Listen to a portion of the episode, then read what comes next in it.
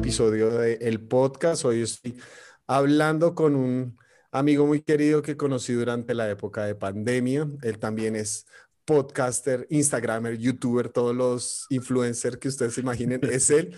Entonces tengo frente a mí a Abner Trejos de Cancionero Cristiano. Abner, bienvenido, papá.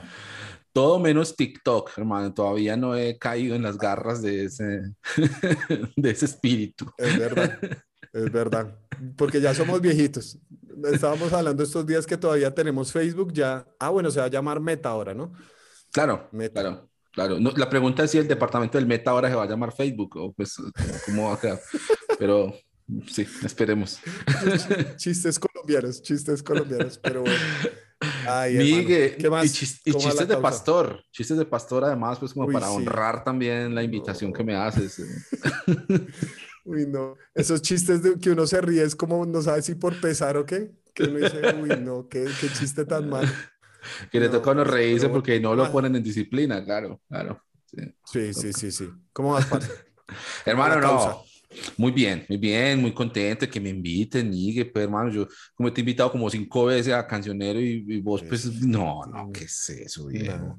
No, es, que, es que yo estaba esperando el momento exacto, yo estaba diciendo, es el momento en el que Abner más puede brillar y, y ha llegado tu momento. Ha llegado Todo lo que el este hombre sembrare, eso también se hará. Es, un mensaje de esperanza para los eh, oyentes eh, solteros. Eso, caerán a tu lado mil y mil a tu diestra, más a ti no llegarán. Ay, bueno.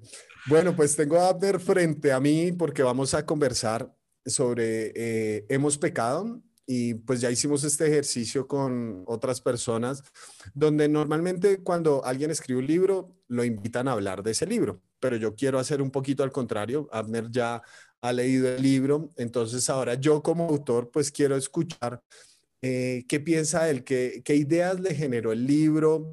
Eh, Hemos pecado, pues es un libro que está basado en la idea de como iglesia dar el movimiento de arrepentirnos frente a N cosas que hemos hecho y seguramente el libro se quedó muy corto eh, en muchos pecados más, pero yo creo que es un primer paso en decir, hombre, la iglesia no es perfecta, ¿qué tal si comenzamos por decir, nos hemos equivocado? Pues claro, delante de Dios, pero también hemos lastimado a la gente, ¿no es cierto? Que en última instancia las personas. Entonces, pues hermano, em, escribí ese libro, ya lo leíste, ¿Qué ideas te, te generó? ¿Qué sensaciones te, te, dio cuando, cuando lo leíste? Miguel, debo decir que me llegó en un momento muy oportuno, hermano.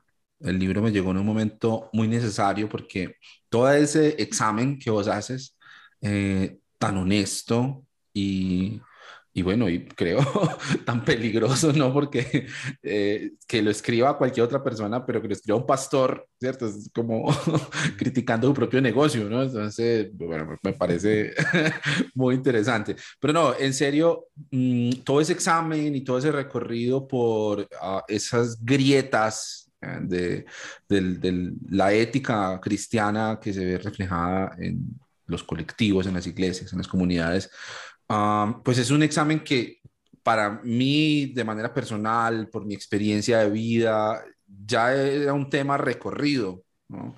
Entonces era como un constante, sí, sí, mira que, mira que Miguel también lo ve, Miguel también lo ve, hay más gente viéndolo, ¿cierto? Hay problemas que pues, son muy evidentes, pero hay otros que difícilmente reconoceríamos porque están muy incrustados como en nuestra manera de ser, como en la única manera posible de ser iglesia, ¿cierto? Entonces, cuando vos estás hablando como de formas externas o de asuntos como las finanzas o de cosas tan incrustadas en el imaginario uh, cristiano, como por ejemplo el asunto del mundo, ¿cierto? De esa distancia con el mundo y de ver al mundo como un campo de batalla eh, o como un enemigo, como un adversario, todas esas cosas difícilmente se reconocen en la normalidad de la vida cristiana porque es como que siempre han estado ahí, así que es la única manera posible de entenderlo. Todo ese examen ya ha sido parte de mi camino de fe y la gente que sigue Cancionero Cristiano eh, podrá dar fe de eso justamente. Mm, pero me parece muy importante eh, la propuesta que haces justamente de generar la reflexión, plantear eh, el pecado, ¿cierto? En, en, en la eh, la temática del libro y desde el mismo título eh, reconocemos que hay cosas que hemos estado haciendo mal, pero además de eso es cómo nos movemos a partir de ahí, cómo nos movemos de ahí hacia adelante, cómo proponemos soluciones. Y es una cosa que ha pasado mucho en mí este año, ¿sí? Porque es muy fácil quedarnos criticando es muy divertido, además, a mí me encanta, pues yo podría vivir de eso, pues, ojalá me pagaran. Yo lo hago gratis, pues, imagínense, donde me pagaran. Eh, quedarnos ahí criticando y señalando y vea eso que dijo este pastor y vea eso que creen los evangélicos, ah, esos sí son muy brutos, ah, esta gente sí tan ridícula. Pero hay cosas que sí uno dice como, pero ¿por qué dicen eso? Pero pasar al siguiente escalón y es el de, bueno, ¿qué proponemos? ¿Cierto? Por mucho tiempo es fácil escurrir el bulto, porque a mí me venían y me escribían por Instagram cuando yo publicaba un meme, lo que sea. Ah, pero tú qué estás proponiendo? Y digo, no, yo no propongo nada, es que yo no soy mi pastor, ni yo predico, pues no tiene nada que ver conmigo. Que propongan los que viven de eso, pues, ¿sí me entiendes? Es como fácil uno sacarle el cuerpo a esa responsabilidad, pero a largo plazo, pues construir una espiritualidad sana desde el resentimiento, desde la crítica solamente, pues no es sostenible. Entonces, en ese momento llegó tu libro a mi vida y creo que fue un ejercicio muy bello el poder no solamente tomar esos puntos eh, de acuerdo con respecto a lo que hemos estado haciendo mal como cristianismo y como iglesia eh, en nuestros contextos de América Latina sobre todo, mm, sino también ver eh, esa necesidad de proponer cosas nuevas y cómo movernos hacia adelante a partir de ahí. Desde la iglesia, como lo haces vos, que me parece un trabajo muy digno, muy bello, y desde las márgenes, como eh, lo hacemos muchos de nosotros que mm, temporalmente estamos por fuera de la estructura de la iglesia o eh, expulsados, echados, gentiles y publicanos entregados a Satanás para destrucción de la carne, pero queremos, o al menos hablo por mí y por muchas personas con las que tengo la oportunidad de conversar, seguimos creyendo en esa idea de Jesús que es la iglesia, ¿sí? que es un pueblo de Dios, juntarnos con otra gente para vivir la fe, experimentar, construirnos unos a otros y construir el reino de Dios. No, me acuerdo cuál era la pregunta. Sí, porque una de las... No, pero chévere. O sea, yo tampoco me acuerdo de nada, pero estuvo muy bonito lo que dijo. Eh, no, yo creo, hermano, que pues obviamente una de las tentaciones más grandes al escribir este libro fue quedarse solamente en la crítica, como tú dices, pues como decir, no, esto está mal, esto está mal, esto está mal, esto está mal. Eh, de hecho, algunas personas al principio, y como el título es fuerte, le hemos pecado, es fuerte, tiene la sensación que esto va a ser solamente crítica a la iglesia y no, la idea es también este libro en un sentido es como un sueño de, bueno, yo esperaría que la iglesia fuera de esta manera, ¿no? Eh, y por iglesia obviamente no me refiero como al tema estructural, ¿no es cierto? O sea, como, no, que la iglesia maneje mejor sus, finanzas o entonces la solución es dividirnos en grupos pequeños. No, pues yo creo que la iglesia es la gente, ¿no? Y, y el ser iglesia es lo importante y lo esencial, porque también creo que a veces queremos reformar la estructura sin reformar los pensamientos que generaron esa estructura. Entonces, yo, yo creo que ahí es donde está el problema, porque queremos, ah, bueno, que la iglesia sea más inclusiva o algo así. Entonces, formamos nuevas estructuras para que la iglesia sea más inclusiva. Pero a largo plazo lo que eso va a generar es que también va a generar otra serie de rechazos y todo. yo creo que el proyecto de Jesús en última instancia es la gente que claro, que en algún momento el cuerpo tiene una estructura y, y habrá gente que, que desarrolle unos, unos, ciertos dones y capacidades diferentes a otros y pues un cuerpo tiene estructura. El, el, pie no puede ser mano, ni la mano puede ser pie, está bien. Pero cuando lo estructural está por encima de las relaciones de las personas, ahí es donde hay problema. Y, y pues yo, yo quería invitarte a hablar aquí en el podcast porque yo creo que a los dos nos ha pasado que de pronto, claro, hay gente que la iglesia la ha herido sin haber pertenecido a la iglesia, como de, de entrada, como que le, le, cerraron las puertas y nunca perteneció ni nada por el estilo. Pero yo me he dado cuenta que hay como una, hay una forma distinta cuando hemos estado involucrados, hemos estado adentro, mejor dicho, los ratones de iglesia, como sé que, que hemos sido los dos, y, y nos damos cuenta y estamos como seguimos creyendo en la iglesia, yo creo que eso es claro, seguimos creyendo en la iglesia, pero no porque la iglesia sea perfecta, sino porque hemos sido heridos de otra forma de la iglesia. O sea, hay, hay gente que me dice, no, Miguel, pero tú eres pastor, entonces pues muy fácil hablar de la iglesia. No, yo quisiera que tuviera mi trabajo un año a ver qué tan fácil es. Entonces, los que hemos estado aquí metidos en esto, sabemos, sabemos lo que potencialmente puede lastimar la iglesia. Yo, de hecho, en el libro narro un, unas, un par de experiencias que han sido bien, pues, de una división de una iglesia donde en vivo y en directo yo vi cómo fue eso y fue muy tenaz, hermano. Pero, pues, no sé si tú desde tu experiencia de vida, habiendo caminado, que ahorita de pronto estás en las márgenes, pero sin, sin que signifique que estás eh, denigrando de la iglesia o no creyendo en ella, pero porque has vivido desde adentro todo el tema. Entonces, no sé, pues si, si el libro también de una otra forma expresó eso o, o qué te llevó a pensar a la luz de tu propia experiencia con la iglesia y con lo que has caminado. A mí me llevó a pensar en que hay otras posibilidades, en que lo que tú decías ahorita, las estructuras, el problema con las estructuras es cuando se vuelven tan rígidas que no permiten el crecimiento. Y, durante un tiempo me parece a mí que nosotros mmm, nos preciamos de ser contracultura, cuando digo nosotros, somos las personas que habitamos y experienciamos el Evangelio en las iglesias cristianas, sobre todo pues nuestra experiencia aquí en Colombia viene muy marcada por unas líneas teológicas como, ¿cierto? Muy definidas, uh, al menos en el gran público cristiano. Hay comunidades pues muy pequeñas, uh, alternativas y demás, y sobre todo en, la, en las últimas dos décadas tal vez pero el cristianismo que aprendimos nosotros, el cristianismo que aprendí yo de mis padres y que ellos a la vez aprendieron de, de mis abuelos y de misioneros uh, norteamericanos y o, ingleses, holandeses, bueno, eh, viene con una línea muy definida y durante mucho tiempo nosotros nos preciamos como de, sí, eh, aquí está el Evangelio puro, aquí está la doctrina pura, aquí está lo que hacemos, está en la Biblia. ¿Sí? ¿Por qué en tu iglesia hacen eso? Ah, mira, primera de Corintios. ¿Por qué en su iglesia no hacen eso? Ah, porque Efesios, siempre un versículo para sustentar todo lo que hacemos, siempre una cita de apoyo o varias. ¿sí? Porque eso está tres veces en las escrituras. Y nosotros, por ejemplo, teníamos una costumbre que a mí me parece muy bella y que extraño mucho, es una de las cosas que más extraño de eh, los domingos en la iglesia y es la Santa Cena, la Santa Cena cada domingo, no como un pedazo del culto, sino como la reunión, o sea, nos reunimos para hacer la Santa Cena, una hora de himnos, de lecturas, de oraciones que se cierran con eh, repartir el pan, un pan, ¿sí? una copa.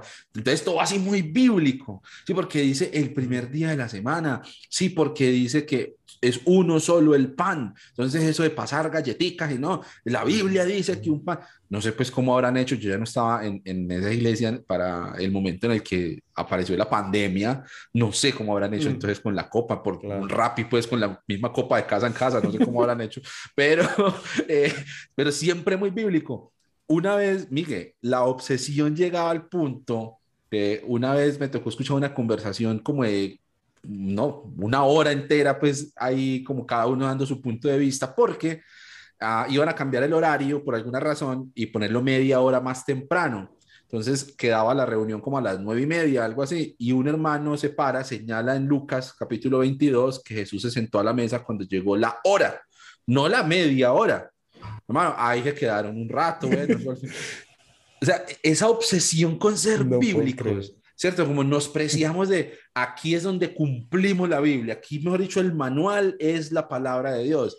Um, y yo creo que cuando empiezan a aparecer esas otras posibilidades de decir, hey, pero la Biblia también dice que era la cena del Señor, o sea, por la noche, no un desayuno. Entonces, ¿por qué eh, lo estamos haciendo nosotros a las nueve de la mañana? sí, el brunch del Señor. Mm, mm. ¿Por, ¿por qué? ¿No? Ah, y, y, y, así con muchas otras cosas. Ah, pero por aquí nos han enseñado toda la vida que las mujeres callen en las congregaciones, pero entonces, ¿por qué en el otro capítulo dice que la mujer cuando profetice y da unas instrucciones para cuando la mujer profetice? Entonces, ¿eso es qué? Cuando se abren esas posibilidades y luego uno, eso pues las conversaciones en la iglesia, luego cuando uno sale al mundo, a las redes sociales y encuentra que hay todo un mundo de estudios bíblicos, de teología, de filología, que cuestiona ya cosas mucho más profundas, cosas mucho más pesadas, como por ejemplo la autoría de los, de los libros bíblicos, ¿sí? que uno pues toda la vida creyó que Moisés encerró pues, en una tienda ya 40 años a escribir el Pentateuco de principio a fin, el último capítulo pues de la muerte de él lo escribió Josué, pero todo el resto pues Moisés, y luego aparece que la academia tiene otras conversaciones y tiene otras posiciones, y hay quien defiende una cosa, defiende la otra, y todo pues muy bien estructurado, no es que simplemente a alguien se le ocurrió y ya, no, hay evidencias y estudios que demuestran de arqueología, no sé qué, la filología, los estilos literarios, las composiciones de los textos. Entonces uno, wow, llega esa crisis de fe, llega a ese punto en el que muchos optan por definitivamente abandonar la fe y otros optamos por reevaluarla y por decir, bueno, si esto también es posible, ¿eso cómo me afecta a mí? ¿Por qué es tan importante para yo vivir una relación con Jesús que sea Moisés quien haya escrito el Pentateuco? A, mí, ¿qué, eso en qué me afecta? Porque sí, claro, existe la idea fundamentalista de, no sé, tú conoces este museo de la creación que hay en Estados Unidos, en Kentucky, creo que es, en todo el cinturón de, la Biblia. Respuesta Génesis. Respuesta en Génesis. Este señor, ese señor Ken Ham, lo escuché una vez en una entrevista y él le decían, pero ¿por qué es tan importante para usted que Génesis 1 sea, sea verdad? Él dice, es que si Génesis 1 no es como dice, entonces el resto de la Biblia no tiene sentido. Y a mí eso me pegó muy duro, porque yo no quería tener una fe así. O mm. sea, si Pablo no escribió eh, la mitad de las cartas paulinas, él directamente de su puño y letra, entonces mi fe se mueve para un lado, se mueve para el otro. O sea, mm. mi fe depende de que Pablo haya escrito sus cartas, mi fe depende de que Moisés haya escrito el Pentateuco y así sucesivamente con otra cantidad de temas teológicos. A mí lo que me queda de, del libro, hemos pecado, tu libro tan, tan y estoy muy agradecido de que lo hayas escrito. Yo sé que tú lo escribiste para mí, pero muchas gracias, Miguel, uh, porque me, me, deja precisamente eso, me deja un sabor, por ejemplo, de que existe una esperanza y una posibilidad de que la iglesia empiece a cuestionarse desde adentro. Para muchos el camino fue muy diferente. Para mí, por ejemplo, el camino fue ser eh, expelido por esa estructura ¿sí? masticado y, y, y, regurgitado por esa estructura y a mm. partir de ahí de una situación tan crítica empezar yo por mi propia cuenta a ver qué, qué hacía con esos pedazos de fe que me quedaban, a empezar nuevamente a construir. Pero para muchas personas que todavía están dentro de la estructura y dentro de las propuestas comunitarias de fe y funcionando dentro de las iglesias y funcionan bien, pero hay esperanza de que puedan hacer ese alto en el camino y decir, hey, no, venga, sí, esto lo estamos haciendo mal pensemos de una manera distinta, ¿sí? No nos quedemos solamente con los versículos de apoyo que toda la vida nos han dado o con la estructura que nos han vendido y a la que estamos acostumbrados. Esto es adoración, una banda tocando allá al frente con luces detrás y staff y el sonido, eso, es, eso solo es adorar, ¿sí? O esto es servicio, ir a un equipo ministerial apoyado por un, mm. eh, uh, una iglesia con un logo, con camisetas, con presentaciones en PowerPoint, mm. indicadores de gestión, eso solo es servicio, ¿sí? o esos solo son los mm. candidatos por los que podemos votar, que es otro tema que tú tocas en el libro, que es uno de mis capítulos favoritos, el de la política, Levi, ¿cómo es? Levítico, mm. urnas, bueno, siempre me olvida el nombre. No me acuerdo. Levítico Urnas y Pupitos, eso se llama ahí. Solo es posible considerar estas posibilidades políticas si somos cristianos, si somos dentro de la iglesia, solo es posible mm. pensar en esta dirección, las soluciones sociales y políticas y toda la complejidad de lo que sucede en nuestros países de América mm. Latina. No, repensarlo, tener la capacidad de decir, hay otras soluciones posibles, además de los versículos que siempre hemos aprendido, de las cosas a las que estamos acostumbrados eso para mí es una luz de esperanza muy grande, hermano. O sea, así te cuento que por momentos casi me persuades de volverme cristiano otra vez. Casi, casi. casi te, casi te persuade de volver a los caminos del Señor. Bueno, hermano, porque yo, yo, yo, por, un, por, un, momento solté las obras de los cerdos y dije, ¿será que vuelvo acá a la casa de mi padre? Pero bueno. Recapacitó, volvió en sí y dijo, ¿qué hago aquí en la casa de mi padre? Ay, hermano. precisamente estoy, estoy en la iglesia este domingo, termino una serie en, en el hijo, en, en, la, en esa parada.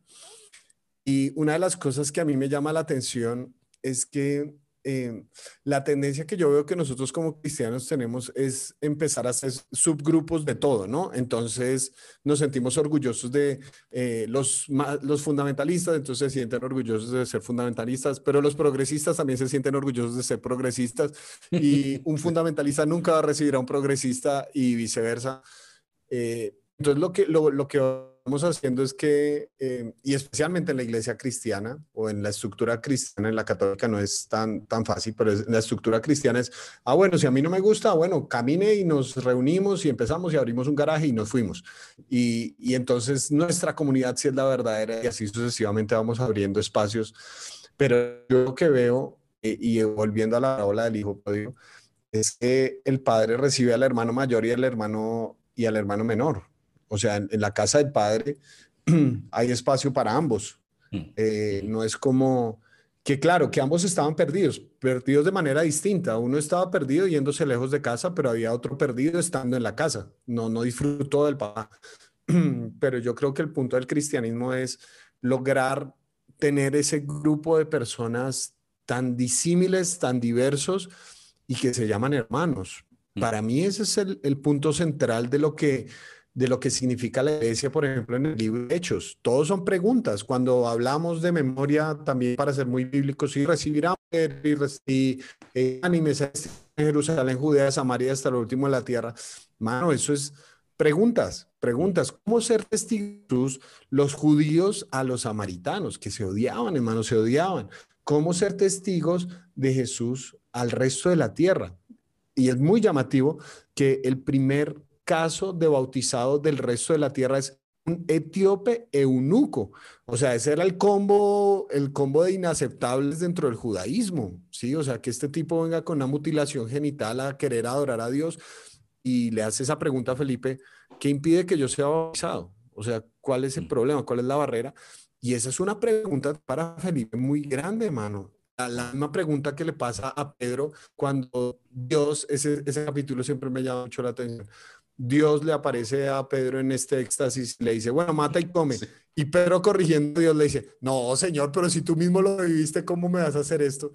Y esas son preguntas muy reales, ¿no? ¿Cómo, cómo entendemos ahora toda la escritura? ¿Cómo entendemos todo lo que, lo que hemos venido experimentando en pro de generar esta comunidad que, que ya no está mediada por la ley, sino por la persona de Jesús?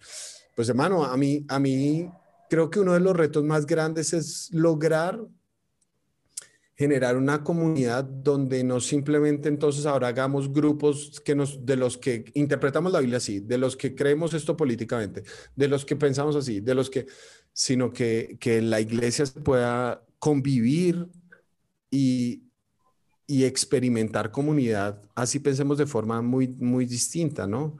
Muy, muy distinta, ¿no? Eh, cuando tú hablabas del tema de la política, que lo tocó también en el libro, para mí una de las tragedias más grandes que para nosotros nos interesa más a veces un voto que la misma cruz de Jesús, ¿no? Y, y quién vota y entonces con base en eso te cuestiono si eres cristiano o no cristiano, si eres de mis afectos o no. Y, y, pues no sé, no sé, o sea, siente una tentación muy grande es que muy fácilmente simplemente vayamos de un orgullo al otro, ¿no? De ahora soy progresista o ahora soy fundamentalista y soy lo máximo y entonces exilio a los demás y en última instancia dejo de ser iglesia, ¿no? Que creo que yo es, yo creo que ese es un reto que nos dejó Jesús. Así lo veo yo. Sí, y yo creo que se trata y el aporte importante de Mm, abrir esas conversaciones como las que estaba abriendo eh, con tu libro es precisamente el de eh, eh, generar un criterio sano, una capacidad de autocrítica, ¿cierto? Decir, bueno, esto que estamos haciendo, ¿por qué lo estamos haciendo? Y esto que estamos haciendo mal, pues ¿por qué lo seguimos haciendo así? ¿No? Ah, porque el, el, pensamiento homogéneo es muy peligroso y como estandarizar una sola manera de ser santo, de vivir la santidad, ¿no? que es otra cosa que mencionas en tu libro cuando hablas de las telas y de la importancia de la falda y, y de la corbata, ¿no? de, tu historia con la corbata, porque ¿cómo vas a subirte a predicar sin una corbata? Mm, y, y, y son asuntos que mm, caen muy fácilmente muy cerca del fariseísmo, como lo vemos en los evangelios, ¿sí? Y, y, a veces muy cerca y a veces en todo el centro de la idea de los fariseos, de la apariencia y una piedad externa, pero sin, sin mucho fondo. Y nosotros pues, fácilmente rechazamos esa idea cuando ya estamos al otro lado. Decimos, ay, que es una frase que te he escuchado a ti, que es gracias Señor porque no soy como ese fariseo, que es la misma cosa, o sea, es exactamente la misma oración, solamente cambiamos de protagonista. Y sí, yo creo que también existe ese peligro en el, todo el movimiento que está sucediendo hoy en día de cuestionar la teología y replantearnos desde afuera o desde adentro, ¿cierto? Como expulsados o como miembros de la iglesia, de todas maneras, como todo ese cuestionamiento que también cae uno como eh, en la tentación de empezar a desechar al diferente, sea eh, liberal, o sea, conservador, ¿cierto? por ponerlo en esos términos, pero siempre ese rechazo a lo diferente, como no, cuando yo creía en esto, esto era pues lo mejor, ya no, ya ahora yo creo en esto, entonces ahora esto es lo que yo creo, esto sí es lo mejor, y, y seguimos eh, cayendo en esa misma tentación, cuando uno ve que la propuesta de Jesús de construcción del reino es a partir de la diversidad, Sí, es a partir del, del, del, lo que, esta expresión en Pedro que me encanta, que es la multiforme gracia de Dios, lo que la gracia multiforme de Dios puede hacer en cada uno de nosotros. Y yo creo que volver a esa esencia parte por el reconocimiento de sí, estamos haciendo las cosas mal. Desde la orilla en la que estemos, es muy fácil no darnos cuenta que esto que estamos haciendo está mal hecho, porque pues tendemos a validarlo, a justificarlo. Y claro, cuando a uno le muestran lo que uno está haciendo mal, Sí, uno, no, no, no, es que es muy diferente, Miguel. Es que siempre lo que yo hago. Así no es, así no es. no, no, no, no, Miguel, no, no, espera, no, no, no, un momentico, no, es que ven, yo te explico bien. Eh, pero no, ese ejercicio autocrítico es muy importante porque no se trata solamente de decir, no voy más con la iglesia, me harté de la iglesia, entonces ahora voy a seguir solo Instagramers Progress y a darle like a todo lo que publiquen. No, es cuestión de, venga, yo como desarrollo una capacidad de pensar y de toda esa nueva información, yo como la proceso a partir de un criterio sano y ese criterio sano necesariamente requiere una relación mía viva y real con Jesucristo. Todo se reduce nuevamente a eso. Si yo estoy en la iglesia, eh, yendo los domingos, a alzar las manos y a todo lo que la estructura de la iglesia de la que yo vaya me propone, pero no tengo una relación viva con Jesús, pues eso no me sirve de nada. Igual si estoy en Instagram haciendo memes y criticando a los, a los conservadores y a los de derecha y a los que eh, no aceptan a los gays y a los que atacan el feminismo, pero no tengo una relación viva con Jesús, estoy igual estoy en la misma posición, solamente en un lugar distinto. Entonces creo que, que, que, también eso me queda, además porque mira, Miguel, te voy, a, a confesar una cosa, estaba leyendo tu libro en paralelo con un libro muy bello que quiero recomendar, que se llama la Biblia, la palabra, no mentiras, que se llama Ser Iglesia. ser, lea la Biblia, varón. Eh, que se llama Deuteronomio. se, no, se llama Ser Iglesia para los demás, de Harold Segura. Es, eh, eh, dos libros que hablan de básicamente de fondo de la misma pregunta, ¿cómo podemos ser una mejor iglesia? Y creo que uh, Harold menciona en su libro mucho algunas ideas de Bonhoeffer, Dietrich Bonhoeffer, que entre otras cosas, pues es de las cosas más lindas que nos ha dejado el protestantismo reciente, ¿no? Este, este, hombre, ah, su historia y lo que él representó y demás. Y, y, me pareció muy interesante que él hablaba de la potencia de las iglesias, los edificios, ¿cierto? Los lugares físicos de iglesia como símbolos de resistencia. Y, y me pone a pensar que, claro, para muchos de nosotros genera un montón de como de sentimientos negativos el pensar en la iglesia como edificio, la iglesia como un lugar, porque la iglesia es la gente, pero incluso podemos resignificar cosas como un edificio donde la gente va los domingos a adorar, ¿sí? a, a, a vivir juntos su fe como un espacio de resistencia. Y por ejemplo, en las sociedades en las que vivimos hoy en día, en sociedades tan polarizadas, como la sociedad colombiana, y yo sé que esto sucede pues en muchos otros lugares de Latinoamérica en este momento, en la que la gente está agarrada pues y llevado de muchos intereses eh, detrás de esto, políticos y económicos y demás, y, eh, eh, que nos tiene divididos como sociedad. Y como cristiano entrar en ese mismo juego, por ejemplo, el tener un lugar de resistencia en el que nos juntamos, llámese templo, llámese iglesia, llámese un parque, llámese una cafetería, lo que sea, pero estamos acá planteando y habitando este lugar como iglesia a partir de la diversidad y de las diferencias, eso podría ser un simbolismo poderosísimo. Y yo creo que ha llegado un momento especial en nuestra historia en el que debemos preguntarnos, como tú nos planteas en el libro. Si nos seguimos criticando y cuestionando, porque cosas para criticar siempre vamos a encontrar y no es que vamos a dejar de hacerlo, hay que criticar lo que hay que criticar. O si vamos a, además de eso, ponerle ese eh, eh, ingrediente adicional de la propuesta, bueno, entonces yo cómo voy a hacerlo diferente. ¿Sí? Yo con mi esposa, con mi hijo aquí en mi casa y luego con mis otros amigos aquí en Medellín y luego, ¿qué irá a pasar? Yo no lo sé. Eh, ¿Qué estructura irá a resultar de eso? Como tú dices, que son necesarias las estructuras, no lo sé, pero por lo menos que la idea que me mueva no sea el resentimiento, sino la propuesta. Yo quiero vivenciar mi fe y habitarla con otros y experimentarla con otros y con otras eh, alrededor de lo que estamos viviendo en nuestro aprendizaje del Evangelio. Y eso ya sería un símbolo muy poderoso. Y hacia allá creo que podríamos empezar a, apuntar mucho de, lo que, de las ideas que tú nos das en tu libro. Mm. Yo, yo siento, hermano, que todo esto de la pandemia nos dejó, o sea, nos deja un reto muy grande de entender, por ejemplo, esa palabra que, que creo que hablamos con tanta frecuencia y pensamos que la, entendemos, pero creo que no, que es esta palabra congregarse, ¿no? Congregarse, eh, para muchos era pasar la lista, ¿no? Estuve el domingo a las 10 en punto porque el Señor dijo que la hora y no a las 9 y media. Entonces, ahí, entonces eso decía la... Pero ahorita, para, para mucha gente el congregarse está haciendo ver un video, ¿no? Y, y yo me pregunto si es eso, o sea, veo la alabanza de Gilson en Australia. Eh, la prédica de alguien en España y diezmo aquí en Colombia y eso es congregarme. Y yo creo que, que obviamente todas las ideas tienen consecuencias, pero hemos hecho un cristianismo tan individualista, ¿no es cierto?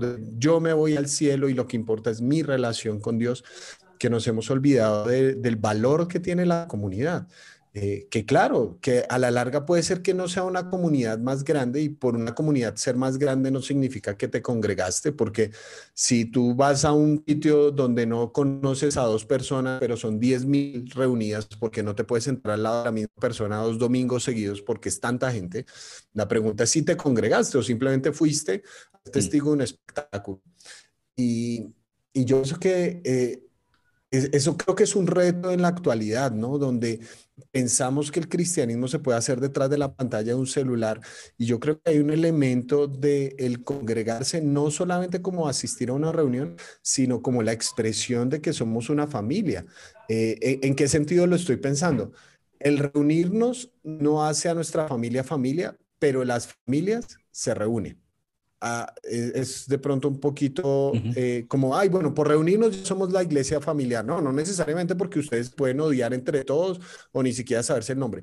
Pero una de las cosas que más hemos extrañado dentro de la, pandemia ha sido reunirnos con los nuestros. ¿Por qué? Porque una de las expresiones de ser familia y del cariño que nos tenemos es el deseo de, reunirnos, ¿no? Entonces, mm, yo creo que estamos frente a ese reto de crear comunidades que, cuyo cuya estándar de éxito no sea el que sean más grandes o más fuertes o más poderosas o económicamente más solventes, sino que sean comunidades más, más cercanas, donde podamos conocernos, donde podamos dar eh, la vida los unos por los otros, como dijo Jesús, ¿no? Ámense como yo los he amado. Ese yo creo que es el mayor reto en este momento, ¿no? Porque como decimos, y creo que ha sido el, el punto y el núcleo de la conversación no es solamente pues criticar, porque criticar pues vaya y venga, sino proponer y encarnar comunidades distintas, que de pronto mi iglesia no vayan a ser 50 mil personas, mi iglesia van a ser 10 personas, pero que vamos para el frente y que conocen mis pecados y que ese unos a otros lo practicamos de confesarnos, animarnos, exhortarnos unos a otros. Y a partir de ahí yo creo que se pueden construir comunidades, como tú dices, símbolos de resistencia en medio de este mundo donde ahorita viene el 22, eh, cuidado con el 22, porque el, el 22 Eh, hermano, se va a polarizar esto y qué bueno que en la misma casa se puedan reunir, en la misma iglesia se puedan reunir gente que votó distinto, pero que su amor por Jesús es un núcleo más importante que, que la votación. Eh, entonces yo, yo creo que, que, ese es el gran reto en el que estamos, en el que nos encontramos de, de proponer y encarnar comunidades distintas. ¿no?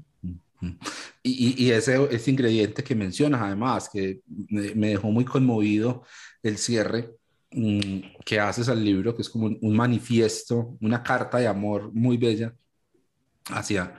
Eh, me resonaron muchas cosas y, insisto, eh, fue un momento clave porque es... Eh, acentúa con lo que tú dices, acentúas un montón de preguntas que me estoy haciendo y que aún no termino de resolver del todo. Ah, por ejemplo, vale la pena insistir otra vez con, o sea, vale la pena levantarme otra vez temprano los domingos por la mañana, bañarme, subirme al carro, ir a buscar una iglesia, sentarme a... Y, vale la pena volver a intentar.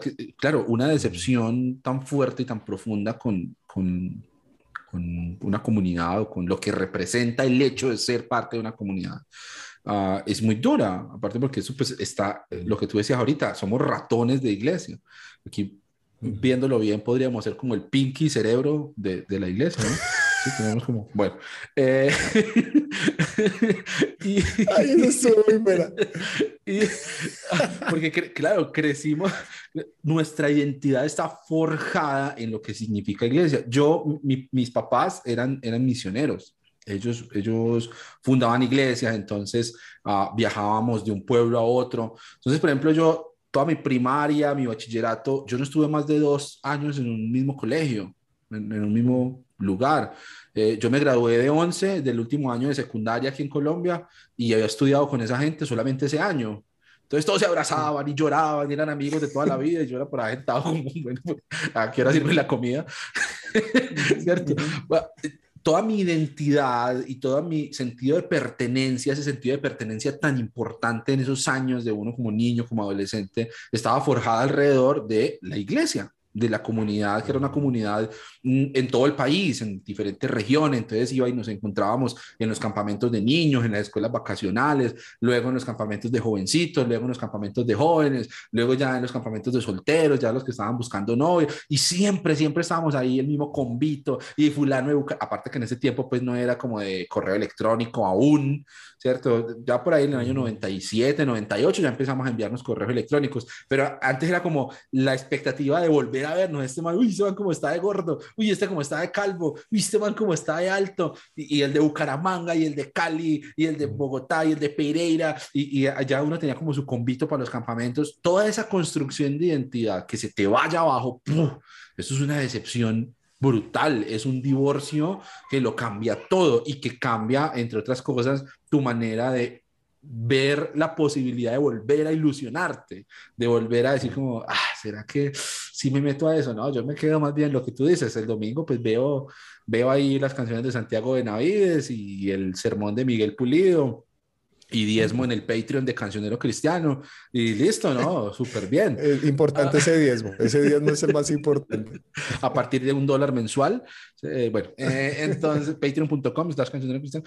Y entonces, eh, leí esa carta tuya esa, eh, eh, ese, ese, final, como ese manifiesto que se me pareció en los últimos párrafos también como a, un poquito Martin Luther King, como qué sueño yo para la iglesia, sueño con una iglesia que haga esto, sueño con una iglesia que, que se atreva a esto, que viva sin odios y que viva en función del amor. Ese, ese último pedazo que, que, que ah, mencionaste ahorita que estabas hablando y que me, me alumbró también eso tan bonito que me quedó de leer tu libro, Ah, y que lo mencionas en varios lugares, como el poder de transformador del amor es lo que le da sentido a nuestra misión como iglesia. Es nuestra misión como iglesia, ¿sí? No tanto hacer cultos y, y, actividades y cosas pues eh, muy altisonantes, sino transformar el mundo con el amor, ¿sí?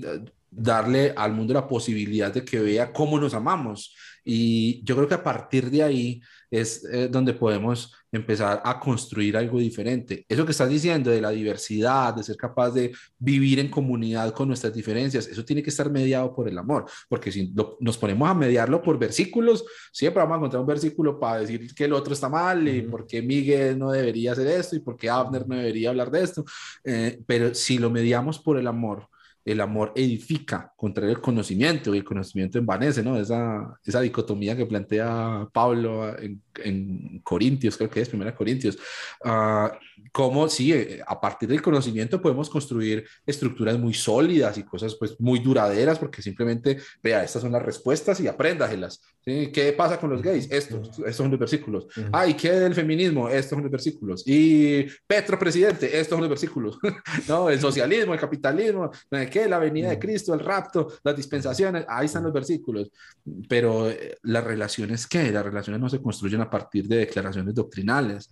Las relaciones tienen que ir mediadas por el amor y en el ejemplo de Jesús y en el, la vocación del Evangelio, el llamado que hemos recibido del Evangelio, eso es el centro, es ámense, ámense, ámense eh, escandalosamente, ámense a pesar de todo, ámense y pregúntense cosas y agárrense las greñas, pero ámense.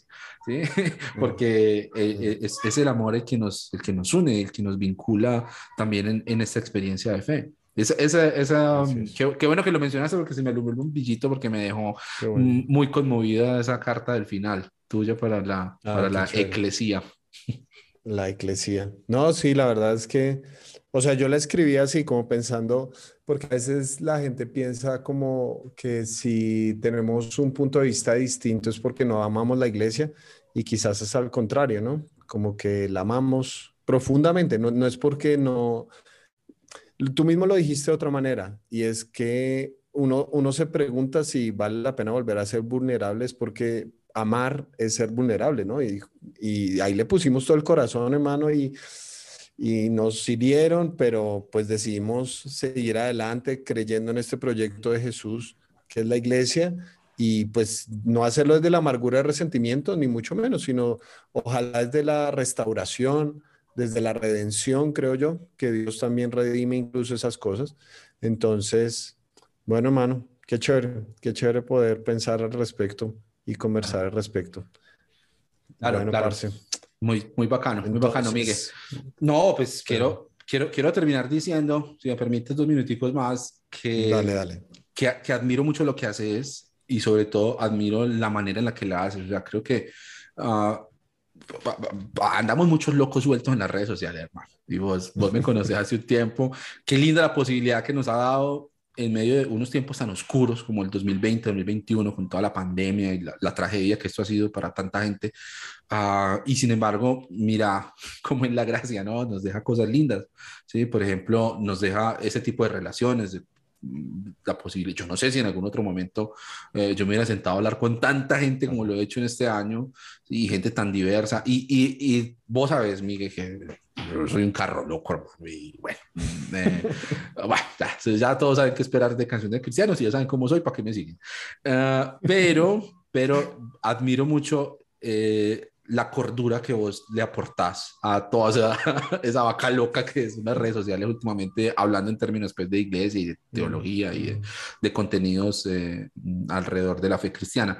Uh, muchas gracias por eso, Miguel. Muchas gracias por escribir el libro, muchas gracias por tomarte en serio esa vocación de pastor y no, pues para adelante, para adelante viejo, que, que hay mucho camino por recorrer. No, no echemos el saco roto lo de Pinky Cerebro, que sería un buen un buen Sí, sí, sí, sí, puede ser. Eso me parece. Listo, el stand-up comedy sale en algún momento.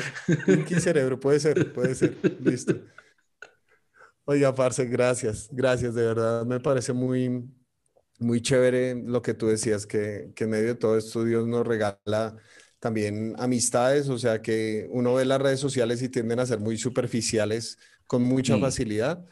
Eh, y, es muy bonito que pues estos medios tecnológicos nos haya regalado amistades con los cuales reírnos y con los cuales pensar de otra forma la iglesia, que lo escuchan a uno, así pensemos diferente en muchas cosas, pues sabemos lo que es eh, apreciarnos y apoyarnos de todas formas. Eso creo que es lo más importante, hermano. Entonces, bueno, eh, amigos, gracias por haber escuchado este episodio. Sigan a don Abner allá en Cancionero Cristiano, aunque él mejor dicho es todo un influencer, aquí yo estoy aprendiendo del maestro. Síganme, pero bajo su, propia, bajo su propia responsabilidad. Sí, sí, sí. Eso sí, eso sí. Yo, yo solamente digo porque el man es buena gente, pero yo no sé, yo no me comprometo con su contenido. Ay, mano. Entonces, bueno, vamos hablando. Gracias amigos por escuchar este episodio y nos encontramos en un próximo episodio. Un abrazo gigante para todos.